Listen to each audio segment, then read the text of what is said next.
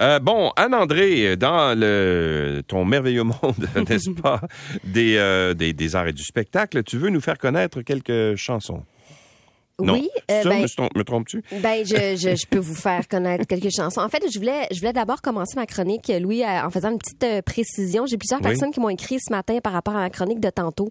Euh, je parlais d'Oasis, Immersion, Van Gogh, et Oui. j'ai dit aux gens allez sur mon Instagram voir les vidéos pour Oui. pour avoir une idée, tu sais, parce que j'ai pris plein, plein, plein de vidéos hier, et là les gens m'écrivent je trouve pas tes vidéos, je les ai mises en story. Euh, vous savez, l'espèce de pastille en haut, euh, c'est là que, pe- que peuvent défiler toutes les, les vidéos un peu allègrement sans, sans post officiel. Alors voilà, c'est sur anandré.dano pour m'y rejoindre et connaître euh, bon toutes les images. Voilà. Moi, je vais d'abord te parler de Julien Lacroix. Euh, c'est vraiment euh, un- une tentative de retour sur la scène politique. Il a fait l'objet d'allégations. La scène artistique, tu veux sans doute dire. Qu'est-ce que j'ai dit? Politique. Mais, mais c'est pas grave.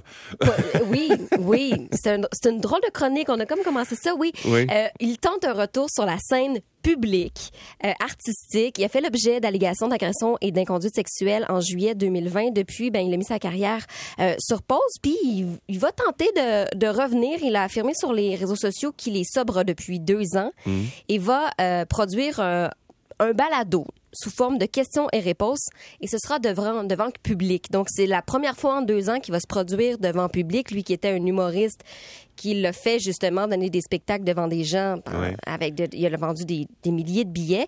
Cette fois-ci, on dit que j'ai lu la description de l'événement, ça dit que c'est un rendez-vous humour et confession qui seront réunis en même temps sur scène. J'ai hâte de voir. C'est l'enregistrement est prévu mardi prochain et c'est vraiment donc euh, un essai pour revo- OK. retrouver Donc, le il va faire une espèce, une prestation sur scène Oui. qui va être enregistrée en mode balado, oui. en mode balado et diffusée par la suite. Exactement. On voit ça de plus en plus. Là, on installe une espèce de table avec des Ouais. des invités. puis Ça permet de faire euh, bon, une captation soit audio, soit vidéo, mais devant le public, ça donne peut-être un, un peu plus de, de- de feeling. Voilà, hâte de voir la, la teneur de ça et euh, quelle sera la, euh, la part justement de, de, de rédemption qui va, qui va y inclure. On verra bien.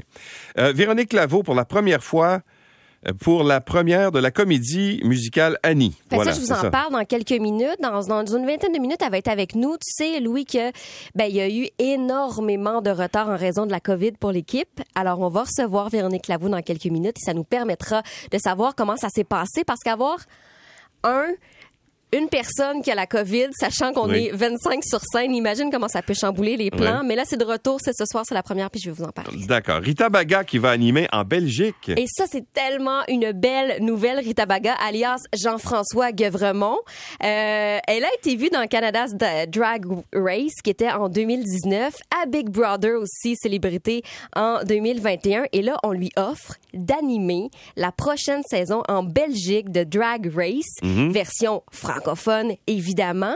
Et euh, c'est tellement intéressant parce que, ben, elle est une pro de la drague, évidemment. Oui. Et là, elle va comme former les prochains parce que euh, Drag Race, c'est des défis. On dit, OK, le thème, c'est ceci, vous devez créer votre costume par rapport à tel thème. Je pense que ça va vraiment être une belle, belle, belle euh, célébration de, de la drague. Et puisque c'est en français, on pourra certainement euh, vivre ça avec elle. Et Jean-Philippe Barry Guérard qui signe une autre adaptation télé pour son roman Démolition. L'as-tu lu, Démolition? Non, j'ai pas lu. Moi, j'ai adoré ce roman-là.